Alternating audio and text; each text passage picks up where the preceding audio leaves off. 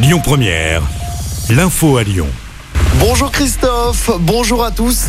Et on commence avec le bilan de la fête des Lumières. Il a été dévoilé hier soir par la ville de Lyon.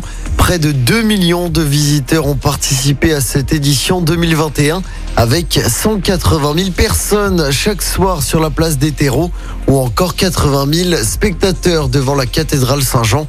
De son côté, le parc de la Tête d'Or a accueilli 50 000 visiteurs cette année.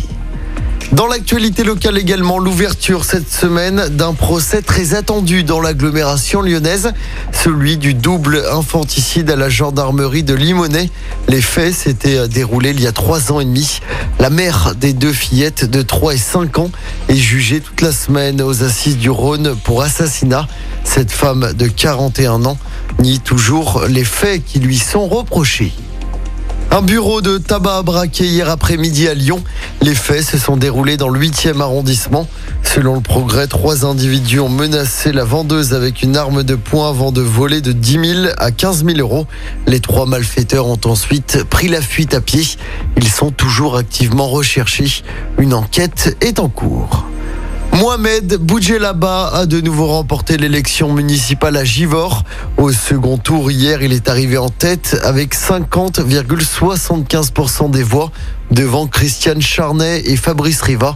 Pour rappel, le scrutin de 2020 avait été annulé par le Conseil d'État après un recours déposé par Christiane Charnet. Une bonne nouvelle pour le portefeuille de 38 millions de Français. C'est à partir d'aujourd'hui que l'indemnité inflation de 100 euros commencera à être versée notamment aux étudiants boursiers. Les versements s'étaleront jusqu'à fin février pour les retraités. En football, toujours pas de victoire pour l'OL en championnat. Les Lyonnais ont fait match nul 0 partout hier après-midi sur la pelouse de Lille.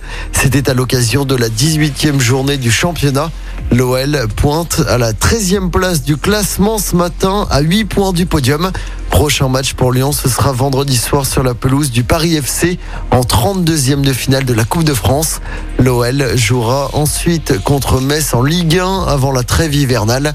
À suivre aujourd'hui tout à l'heure le tirage au sort des huitièmes de finale de la Ligue Europa. Ce sera à la mi-journée.